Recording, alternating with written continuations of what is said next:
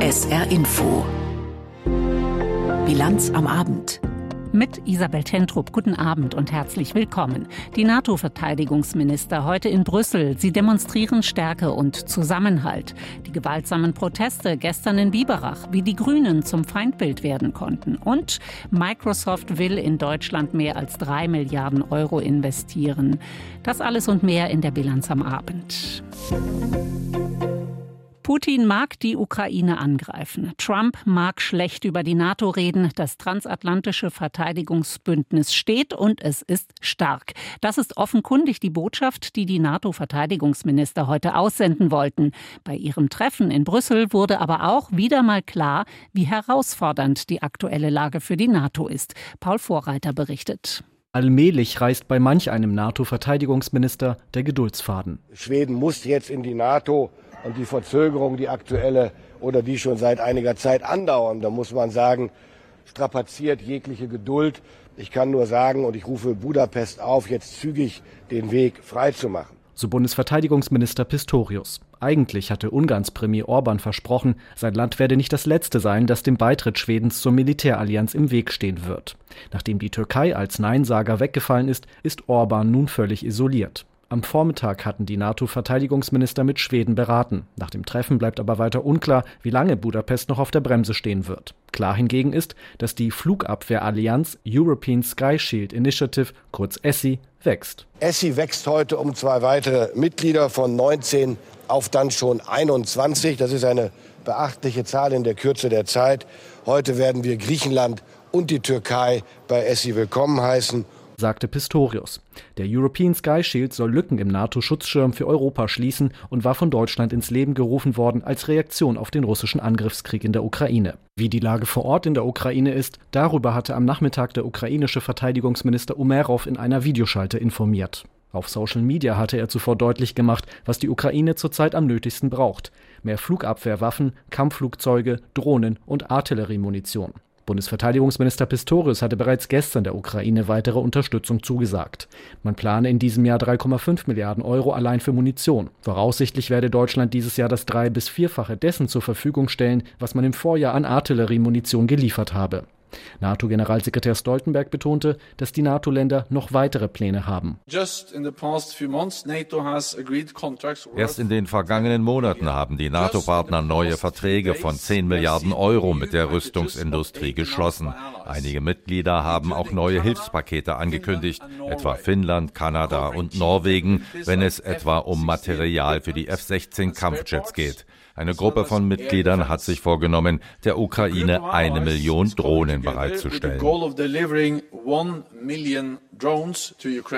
Stoltenberg kündigte außerdem an, dass in Bydgoszcz in Polen ein neues NATO-Ukraine-Trainings- und Lageanalysezentrum entstehen wird. Es soll dazu dienen, Erfahrungen aus dem russischen Angriffskrieg besser auszutauschen und eine Plattform für gemeinsame Trainings von ukrainischen und NATO-Streitkräften schaffen. Allen Zweifeln zum Trotz zeigte sich Stoltenberg zuversichtlich, dass die USA ihre finanzielle Unterstützung für die Ukraine aufrechterhalten werden. Uh, uh, uh, ich erwarte, dass der US-Kongress das Hilfspaket für die Ukraine beschließen wird, denn es gibt eine große Mehrheit im Kongress, die dafür ist, die Ukraine zu unterstützen. Ich habe mit vielen Vertretern aus dem US-Kongress gesprochen und die haben mir das bestätigt. Ich gehe also davon aus, dass auf die eine oder andere Weise sich diese Mehrheit in einer Entscheidung niederschlagen wird.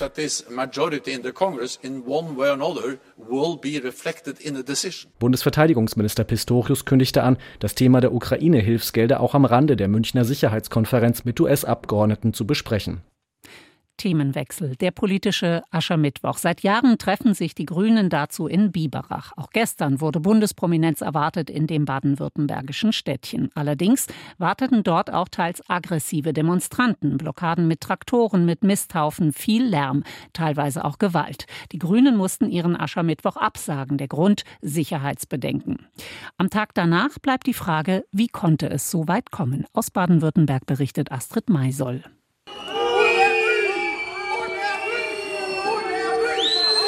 Unerwünscht und Hau ab. Botschaften an Ricarda Lang, die Bundesvorsitzende der Grünen. Hinter ihr liegt schon ein turbulenter Tag.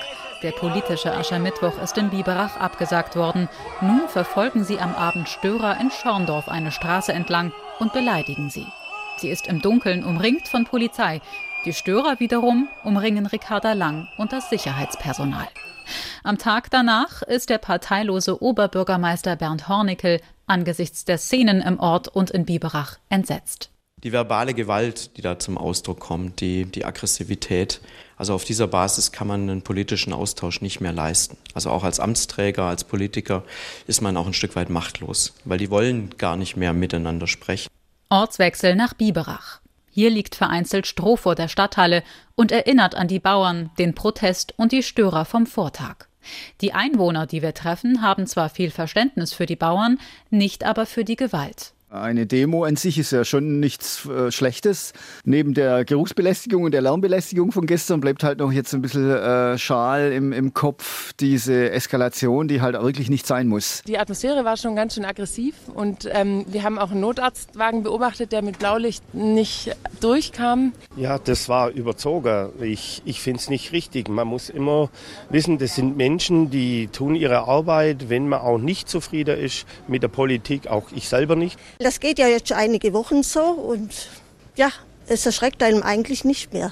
Momentan ist schon schlimm eigentlich. Die grüne Landesvorsitzende Lena Schwelling wirft die Frage auf, ob das wirklich alles Bauern waren, die Randale gemacht haben, oder ob da nicht einzelne Störer drunter waren. Also uns erreichen immer wieder jetzt Hinweise, dass das einfach Menschen waren, die sich in so Telegram-Gruppen zusammengefunden haben. Es gab auch eigenartige Fahnen, die da gezeigt wurden. Es wurde sehr harter Rechtsrock gespielt. Laut Innenminister Thomas Strobel und dem Landesamt für Verfassungsschutz gibt es keine Erkenntnisse darüber, dass Extremisten die Proteste systematisch unterwandern würden. Es gibt äh, keine Hinweise darauf, dass äh, das Demonstrationsgeschehen von Extremisten in irgendeiner Art und Weise unterwandert wäre oder äh, gar äh, manipuliert oder bestimmt würde, sie entscheidenden Einfluss hätten, dass Einzelne an solchen Demonstrationen äh, teilnehmen, das ist sicher auch wahr. Sind es also doch alles wütende Bauern und vereinzelt Extremisten, die für die Gewalt verantwortlich sind?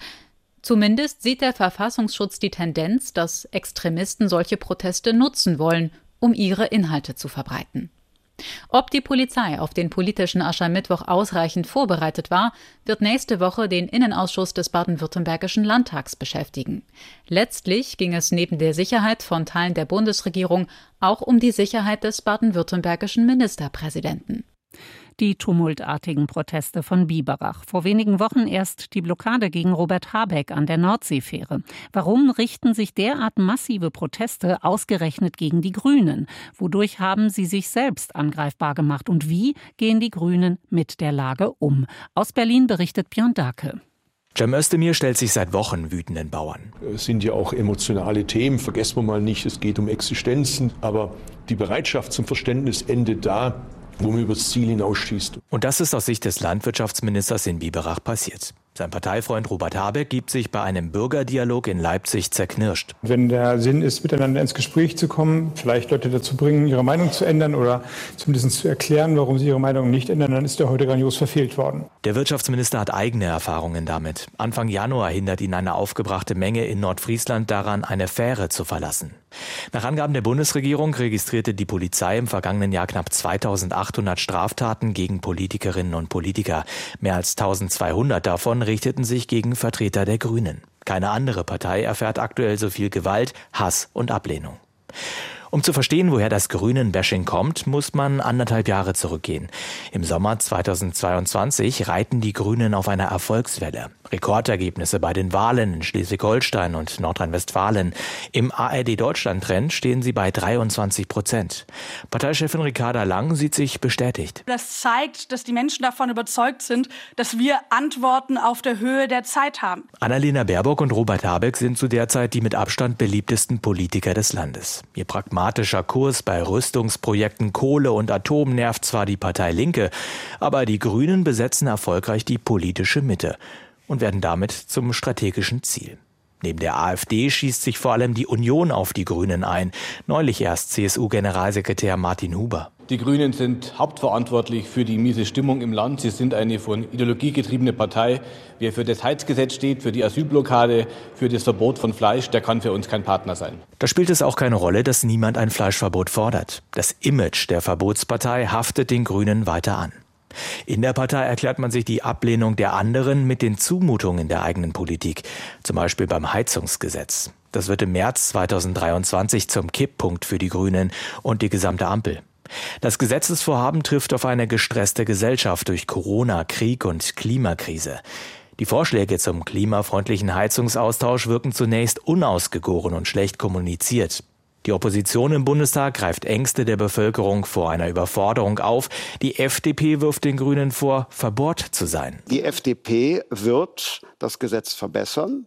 Und es wird am Ende kein Verbotsgesetz geben. Die SPD hält sich aus all dem raus, so nehmen es viele Grüne wahr. Das Vertrauen in der Ampel scheint spätestens jetzt aufgebraucht. Die Koalition wirkt nach außen zerstritten und hat sich bis heute nicht davon erholt. Jetzt schwächelt noch die Wirtschaft. Das Bundesverfassungsgericht kippt den Haushalt. Der geplante Abbau von Subventionen für die Landwirtschaft bringt die Bauern auf die Barrikaden. Neuer Stress für die Ampel.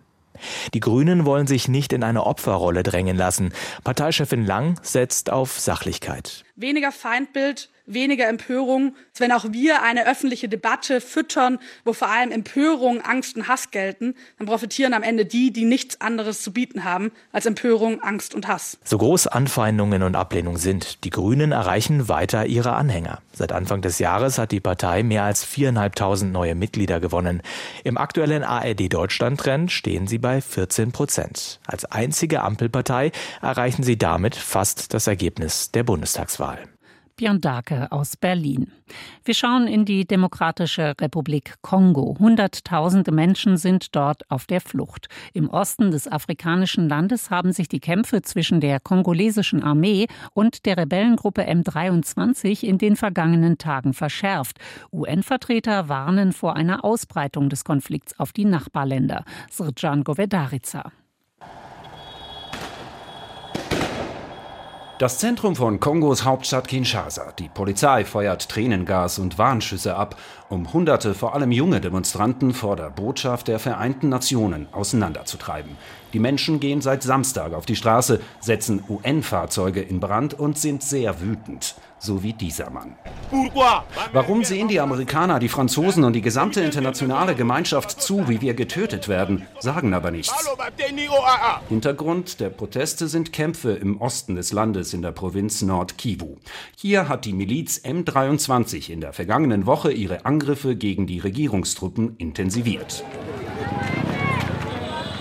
Die Straße Richtung Goma Ende der vergangenen Woche. Männer, Frauen und Kinder ziehen in Richtung der Hauptstadt der Provinz Nord-Kivu. Die meisten kommen aus der benachbarten Stadt Sake. Auch diese junge Frau flieht mit ihren Kindern vor den Kämpfen. Eine Bombe fiel mitten auf den Markt und verletzte viele Menschen. Als ich die vielen Verwundeten in der Krankenstation sah, beschloss ich, ebenfalls zu gehen. Menschenrechtsorganisationen warnen vor einer humanitären Katastrophe.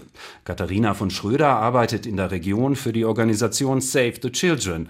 Alleine in den vergangenen zehn Tagen seien ca. 150.000 Menschen vor den Kämpfen geflohen, darunter 80.000 Kinder. In dieser Gegend sind knapp geschätzt 120 bewaffnete Gruppen aktiv. Tausende Kinder wurden von diesen Gruppen entführt und als Kindersoldaten missbraucht. Es gibt sehr viel sexuelle Gewalt und in den Kämpfen sterben Kinder und werden Kinder verletzt. Hinzu kommt, ca. 25 Millionen Menschen in der Demokratischen Republik Kongo sind vom Hunger betroffen. Natürlich auch Millionen von Kindern, obwohl das Land eigentlich sehr fruchtbar ist. Ausgelöst wurde das Chaos durch den Völkermord in Ruanda am Volk der Tutsi vor 30 Jahren. Damals flohen zwei Millionen Angehörige des Hutu-Volkes, darunter auch Verantwortliche für den Völkermord, in den Ostkongo. Die Region ist dicht bewaldet und eignet sich sehr gut als Rückzugsort. Außerdem ist sie sehr reich an Bodenschätzen, die als Geldquelle für die Milizen dienen. Die M23 ist die größte und am besten organisierte Rebellengruppe in der Region. Nach Jahren der Ruhe hat sie Ende 2021 wieder zu den Waffen gegriffen und seitdem weite Teile von Nord-Kivu erobert. Südafrika schickt nun 2900 Soldaten in die Region. Sie sollen bewaffnete Gruppen bekämpfen, als Teil einer Militärmission, an der auch Truppen aus Malawi und Tansania beteiligt sind. Bislang hat es zahlreiche Versuche dieser Art gegeben, Frieden in die Region zu bringen, ohne großen Erfolg. Srčan Govedarica über die Lage in der Demokratischen Republik Kongo. Nachrichten des Tages jetzt mit Peter Weizmann. Der Schweigegeldprozess gegen den früheren US-Präsidenten Trump ist terminiert. Der zuständige Richter setzte den Beginn auf den 25. März in New York fest. An diesem Datum werde mit der Auswahl der Geschworenen begonnen. Trump wird vorgeworfen, er habe in Geschäftsunterlagen die Zahlung von Schweigegeld vertuscht. Trump hatte kurz vor seiner Wahl zum Präsidenten 130.000 Dollar an eine Pornodarstellerin zahlen lassen. Sie hatte behauptet, sie habe Sex mit ihm gehabt. Trump bestreitet eine Affäre. Die Gewerkschaft IGBCE hat ein Konzept vorgestellt, um die geplante Schließung mehrerer Michelin-Werke in Deutschland zu verhindern. Bedroht sind über 1500 Arbeitsplätze bei dem französischen Reifenhersteller. Auch im Michelin-Werk in Homburg droht ein größerer Stellenabbau. Die IGBCE schlägt deshalb gemeinsam mit den Betriebsräten vor, Kompetenzzentren zu bilden, die Produktion weiter zu spezialisieren und kleinere Werke zusammenzulegen. Laut Gewerkschaft könnten dadurch Werke erhalten bleiben und der Stellenabbau deutlich reduziert werden. Michelin hat angekündigt, die Vorschläge zu prüfen. Die Gewerkschaft Verdi hat für morgen zu bundesweiten Warnstreiks im Handel aufgerufen. Bis Ostern würden mehrere Aktionswochen folgen. Dabei wolle man einzelne Arbeitgeber ins Visier nehmen. Diese Woche werde es Aktionen vor Lagern und Filialen von Edeka geben. Verdi fordert seit Monaten eine Erhöhung des Stundenlohns um 2,50 Euro. Bislang gab es aber keine Einigung. 2023 war ein neues Rekordjahr für den Tourismus im Saarland. Darauf hat das Wirtschaftsministerium hingewiesen. Demnach haben die Beherbergungsbetriebe an der Saar im vergangenen Jahr insgesamt rund 3,25 Millionen Übernachtungen verbucht. Das ist ein Plus von 7,7 Prozent im Vergleich zum Jahr 2022. Wirtschaftsminister Barke sieht die Zahlen als Bestätigung, dass sich die langjährigen Bemühungen der touristischen Partner im Saarland ausgezahlt haben. Laut Ministerium haben im vergangenen Jahr mehr als 1,1 Millionen in- oder ausländische Gäste das Saarland besucht, ein Zuwachs von gut 10 Prozent. Die Schauspielerin Johanna von Kotschian ist tot. Wie ihre frühere Agentin unter Berufung auf die Familie mitteilte, starb sie am Dienstag im Alter von 90 Jahren in Berlin. Johanna von Kotschian war in den 70er Jahren mit dem Lied Das bisschen Haushalt berühmt geworden. Den Durchbruch als Schauspielerin schaffte sie in Kurt Hofmanns Wir Wunderkinder im Jahr 1958. Zu sehen war von Kotschian auch in den TV-Serien Praxis Bülowbogen und In aller Freundschaft. SA2 Kulturradio, Sie hören die Bilanz am Abend. Der US-Konzern Microsoft will mehr als drei Milliarden Euro in Deutschland investieren. Das Softwareunternehmen will seine Kapazitäten in den Bereichen künstliche Intelligenz und Cloud Computing massiv ausbauen, kündigte Microsoft-Präsident Smith heute in Berlin an. An dem Treffen in der dortigen Microsoft-Niederlassung nahm auch der Kanzler teil. Aus Berlin berichtet Torben Ostermann. Es war ein Termin ganz nach dem Geschmack von Olaf Scholz. Kein langes Gerede, nur eine kurze Begrüßung durch Microsoft-Präsident Brad Smith. Guten Tag and uh, it's a true honor for all of us to have Chancellor Scholz here today. Seit Tagen war klar, dass Microsoft eine größere Entscheidung bekannt geben will. Und so spannte der Gast aus den USA die Zuhörenden nicht lange auf die Folter. We're announcing today that Microsoft is investing 3.2 billion euros in two years, 2024 and 2025. 3,2 Milliarden Euro will Microsoft in den kommenden zwei Jahren hierzulande investieren. Vor allem für Projekte, die mit künstlicher Intelligenz zu tun haben. Darüber hinaus aber auch in Anlagen, die gigantische Mengen Daten speichern können und nicht zuletzt auch in die Ausbildung von Fachkräften. In der Tat ein guter Morgen für unser Land, sagt der Kanzler. Rund zehn Minuten steht er auf der Bühne der Microsoft Dependance in Berlin Mitte, spricht über den Wirtschaftsstandort Deutschland und die Investitionen anderer Firmen. Die vielen Milliarden Euro von Chiphersteller Intel in den Standort Magdeburg zum Beispiel. Wir sind auch ein Land, das eben mit der ganzen Welt Handel treibt, das überall investiert, aber eben auch Investitionen in das eigene Land einlädt. Beides gehört zusammen. Der Bundeskanzler versucht Selbstbewusstsein zu verbreiten, allen schwächelnden Wirtschaftsdaten zum Trotz. Aus seiner Sicht entsteht in Deutschland gerade etwas Neues. Auch der Microsoft-Präsident lobt die Bundesrepublik als führend im Technologiesektor. Außerdem schreitet Deutschland beim Ausbau erneuerbarer Energien voran. Für Brad Smith ein eindeutiger Standortvorteil. Our commitment is to invest in bringing onto the grid mit Hilfe von Solaranlagen will Microsoft also eigenen Strom für die energieintensiven Rechencenter erzeugen. Der Microsoft-Präsident machte deutlich, wie wichtig der Standort Deutschland ihm ist. Seit etwa 40 Jahren ist der US-Riese hierzulande aktiv und beschäftigt rund 3000 Mitarbeiterinnen und Mitarbeiter. Die 3,2 Milliarden Euro, die nun nach Deutschland fließen, sind die höchste Einzelinvestition, die der Konzern jemals getätigt hat. Scholz nannte diesen Schritt einen Vertrauensbeweis, bedankte sich bei dem Gast aus Amerika und verschwand zum nächsten Termin. Die Microsoft-Pläne fallen auch deshalb auf, weil Deutschlands Wirtschaftsdaten zurzeit eher Anlass zur Sorge sind. Diese wirtschaftliche Schwäche hat auch Auswirkungen auf andere Länder. Die EU-Kommission hat heute ihre Wirtschaftsprognose für den Winter vorgestellt und Wachstumserwartungen gebremst, auch mit Verweis auf Deutschland. Jakob Mayer berichtet. Die europäische Wirtschaft hat nach den Worten des zuständigen EU-Kommissars Paolo Gentiloni ein schwieriges Jahr hinter sich, von dem sie sich nur langsam erholt. Auch das erste Quartal 2024 wird laut der Winterprognose der Kommission nicht einfach, bevor die Wirtschaft allmählich wieder Fahrt aufnimmt. Brüssel senkt deshalb nochmals seine Konjunkturprognose und rechnet jetzt fürs laufende Jahr mit einem Wachstum von 0,8 Prozent im Euroraum statt 1,2 Prozent wie noch im Herbst vorausgesagt. Für 2025 geht die Kommission Kommission weiter von einem Plus von 1,5 Prozent aus. Die größte Volkswirtschaft der EU, Deutschland, wird dabei zum Bremsklotz. Paolo Gentiloni. Der private Konsum hat unter dem Verlust der Kaufkraft gelitten. Baugewerbe und energieintensive Industrien werden durch Kostensteigerungen und Arbeitskräftemangel gehemmt.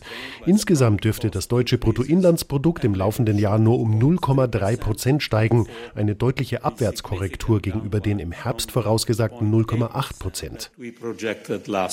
Als spezifisch deutsche Probleme benennt der EU-Wirtschaftskommissar die starke Exportorientierung, hohe Energiepreise und mögliche Folgen des Karlsruher Urteils vom November, das den finanzpolitischen Spielraum der Bundesregierung erheblich einschränkt. Dafür wird sich die Inflation laut der Kommissionsprognose schneller abschwächen als zuletzt erwartet. Der Preisanstieg dürfte demnach in der Eurozone von 5,4 Prozent im vergangenen Jahr auf 2,7 Prozent im laufenden und auf 2,2 Prozent im kommenden Jahr zurückgehen. Es wird erwartet, dass die Inflation weiter sinkt. Niedrigere Preise für Energierohstoffe, eine schwächere Konjunkturdynamik und die jüngsten Inflationsergebnisse führen dazu, dass sich der Preisanstieg abwärts entwickelt, niedriger als im vergangenen Herbst erwartet. Auch die Präsidentin der Europäischen Zentralbank, Christine Lagarde, geht davon aus, dass sich die Inflation im Euroraum auf das 2-Prozent-Ziel der Notenbank zubewegt. Wie Lagarde im zuständigen Ausschuss des EU-Parlaments erklärte, will die EZB trotz der Wachstumsschwäche zunächst an ihrer Politik der hohen Zinsen festhalten. Wenn diese Zinssätze auf einem Niveau liegen, das über einen ausreichend langen Zeitraum beibehalten wird, wird dies einen wesentlichen Beitrag dazu leisten, dass die Inflation zeitnah zu unserem mittelfristigen Ziel von 2% zurückkehrt. Ob Brüssels Konjunkturerwartungen eintreffen, hängt auch davon ab, ob sich der Nahostkonflikt ausweitet und wie die Wahlen in Europa und den USA ausgehen. Die Kommission hat nach den Worten von Wirtschaftskommissar Gentiloni keine konkreten Vorbereitungen getroffen für den Fall, dass Donald Trump wieder ins Weiße Haus einzieht. Sehr wichtig ist weiter multilaterales Engagement, das eine gute Partnerschaft zwischen unseren Ländern ermöglicht und die guten Erfahrungen der vergangenen Jahre fortzusetzen, in der G7, in der NATO und in anderen internationalen Foren. Das erwarten wir von Amerika und natürlich bedenken wir, wie heikel die Situation ist. Dafür gibt es gute Gründe. Donald Trump hatte als US-Präsident 2018 Strafzölle auf Stahl- und Aluminium-Einfuhren aus der EU verhängt. Sie sind bis Ende kommenden Jahres ausgesetzt. Und Donald Trump hatte auch Strafzölle verhängt, die den europäischen Flugzeugbauer Airbus damals empfindlich getroffen hatten. Die EU reagierte mit Strafzöllen gegen den US-Konkurrenten Boeing. Als Joe Biden ins Weiße Haus zog, beruhigte sich der Handelskrieg. Die Strafzölle, die Airbus und Boeing getroffen hatten, wurden ausgesetzt. Momentan kann sich Airbus vor Aufträgen kaum retten. Das wurde heute auf der Jahrespressekonferenz des Konzerns klar. SR Paris-Korrespondentin Caroline Diller. Airbus hat gewissermaßen ein Luxusproblem. Das Unternehmen kann sich vor Aufträgen, vor allem bei Verkehrsflugzeugen, kaum retten und hinkt in der Auslieferung der bestellten Flugzeuge hinterher. Das liegt auch am Fachkräftemangel, das Hauptproblem sei aber ein anderes, sagt Airbus CEO Guillaume Faury. Der für uns kritischste Faktor ist, wie wir unsere Zulieferer managen. Alle Beteiligten in der Lieferkette müssen den Rhythmus ihrer Produktion steigern. Wir haben mehr als 3000 Zulieferer für unsere Flugzeuge und diese Ketten sind heute unsere größte Challenge. Der Auftragsbestand belief sich Ende letzten Jahres auf knapp 8600 Flugzeuge. In diesem Jahr hat sich der Konzern zum Ziel gesetzt, 800 Verkehrsflugzeuge auszuliefern. Ehrgeizig, aber realistisch, glaubt Fourie. Wir arbeiten mit jedem einzelnen Zulieferer. So wollen wir herausfinden, was jeder dieser Zulieferer tun kann, um den Produktionsrhythmus zu steigern. Es gibt so viele Flaschenhälse, wie es Zulieferer gibt. Es ist eine Riesenaufgabe, die Möglichkeiten und Kapazitäten jedes Zulieferers zu verstehen und bei Engpässen vorzubeugen. Diese kleinteilige und detaillierte Arbeit setzen wir 2024 fort. Perspektivisch will er Airbus bei der Produktion gleich mehrere Gänge hochschalten und arbeitet daran, seine Kapazitäten auszubauen. So sollen zum Beispiel ab 2026 pro Monat 75 Maschinen des kleineren Typs A320 gebaut werden. Jan de Rockle ist da etwas vorsichtiger. Er ist Analyst bei Odo BHF. Euh, Aus unserer Sicht wird es deutlich komplizierter, dafür zu sorgen, dass wirklich die gesamte Lieferkette mitziehen kann. Airbus spricht von 75 kleineren Maschinen pro Monat Heute sind wir vielleicht bei 55. Das ist schon ein recht großer Unterschied. Es müsste wirklich jeder noch so kleine Bolzen rechtzeitig ankommen. Davon sind wir im Moment weit entfernt. In den vergangenen Tagen hatten Branchenmedien über weitere Verzögerungen berichtet. Die sollen Flugzeuge betreffen, deren Auslieferung Airbus Ende 2024 und Anfang 2025 angepeilt hatte. Trotz dieser Schwierigkeiten zieht Airbus aktuell deutlich an Boeing vorbei, dem einzig echten Konkurrenten, der zuletzt wieder mit heftigen Produktionsmängeln zu kämpfen hatte. Dabei sei Konkurrenz im Sektor grundsätzlich wichtig, glaubt Analyst Jan de Rockle. Damit die Preise für die Kunden, also die Airlines, beherrschbar bleiben, ist es besser, zwei große Player zu haben. Im Moment allerdings scheint es, als sei, was die zivile Luftfahrt angeht, der größte Konkurrent für Airbus der eigene Erfolg. Zu wenig Ärztinnen und Ärzte im Saarland, zu wenig Praxispersonal. Zum Jahresende sollen sechs der zwölf saarländischen Bereitschaftsdienstpraxen geschlossen werden. Es trifft die Praxis am Diakonieklinikum Neunkirchen. Geschlossen werden sollen auch die Bereitschaftsdienstpraxen in Losheim, Püttlingen, Sulzbach, St. Ingbert und am Saarbrücker Caritas Klinikum. Die Bereitschaftsdienstpraxen behandeln Patienten an Wochenenden, Feiertagen oder Brückentagen. Der Hausarzt Thomas Thomas Rehlinger ist Vizechef der Kassenärztlichen Vereinigung im Saarland und er sagt, teilweise sehen Patienten den Bereitschaftsdienst oder auch Notfallambulanzen als zusätzliches Angebot außerhalb der Sprechzeiten. Thomas Rehlinger weiter. Wir haben letzte Woche mal eine Analyse am Rastfuhl gemacht. Da kamen dann von 15 Patienten an dem Vormittag 14 fußläufig in die Praxis, haben dann mal gefragt, seit wann die Beschwerden bestehen oder warum die Patientin an dem Tag in die Bereitschaftsdienstpraxis kommen. Da gab es dann interessante Antworten von, ich kriege keinen Termin beim Orthopäden, bis äh, ich hatte jetzt am besten Zeit und Sie sind ja sowieso da. Es waren von den 15 nur ein oder zwei Patienten, die tatsächlich unserer Ansicht nach, nach Ansicht der Ärzte, einer dringlichen Behandlung bedurften und die anderen wären auch wahrscheinlich so übers Wochenende gekommen. Also die Inanspruchnahme ist zu einem großen Teil nicht immer erforderlich. Besonders trifft die geplante Schließung den Landkreis Neunkirchen mit seinen mehr als 130.000 Einwohnern. Wer von dort aus künftig eine Bereitschaftsdienstpraxis aufsuchen will, muss bis nach Homburg fahren. Aber auch Patienten aus anderen saarländischen Orten werden künftig wohl längere Wege haben als bisher. SR-Reporterin Frauke Feldmann. Wenn man sich das auf der Saarlandkarte mal anschaut, von Weißkirchen zum Beispiel, da war man bislang in zehn Minuten in der Bereitschaftsdienstpraxis in Losheim. Jetzt muss man nach Merzig fahren oder nach Lebach und da braucht man jeweils rund 30 Minuten. Das liegt einerseits im Rahmen dessen, was die Ärzteschaft ähm, noch für vertretbar hält, also dass eben niemand länger als 30 Minuten fahren muss. Andererseits hat man aber auch aus Weißkirchen jetzt äh, dreimal so lang zu einer Bereitschaftsdienstpraxis. Zum Jahresende sollen im Saarland sechs der zwölf Bereitschaftsdienstpraxen geschlossen werden. Und damit zum Wetter im Saarland. Heute Nacht viele Wolken, ein paar Regentropfen kann es geben, 10 bis 6 Grad. Morgen am Freitag weiter viele Wolken, erst noch kurze Aufhellungen. Ab Mittag von Lothringen her neuer Regen, 11 bis 15 Grad morgen. Und der Samstag wieder trockener, mal mehr, mal weniger Wolken, 9 bis 13 Grad. Das war die Bilanz am Abend mit Isabel Tentrup. Danke für Ihre Aufmerksamkeit.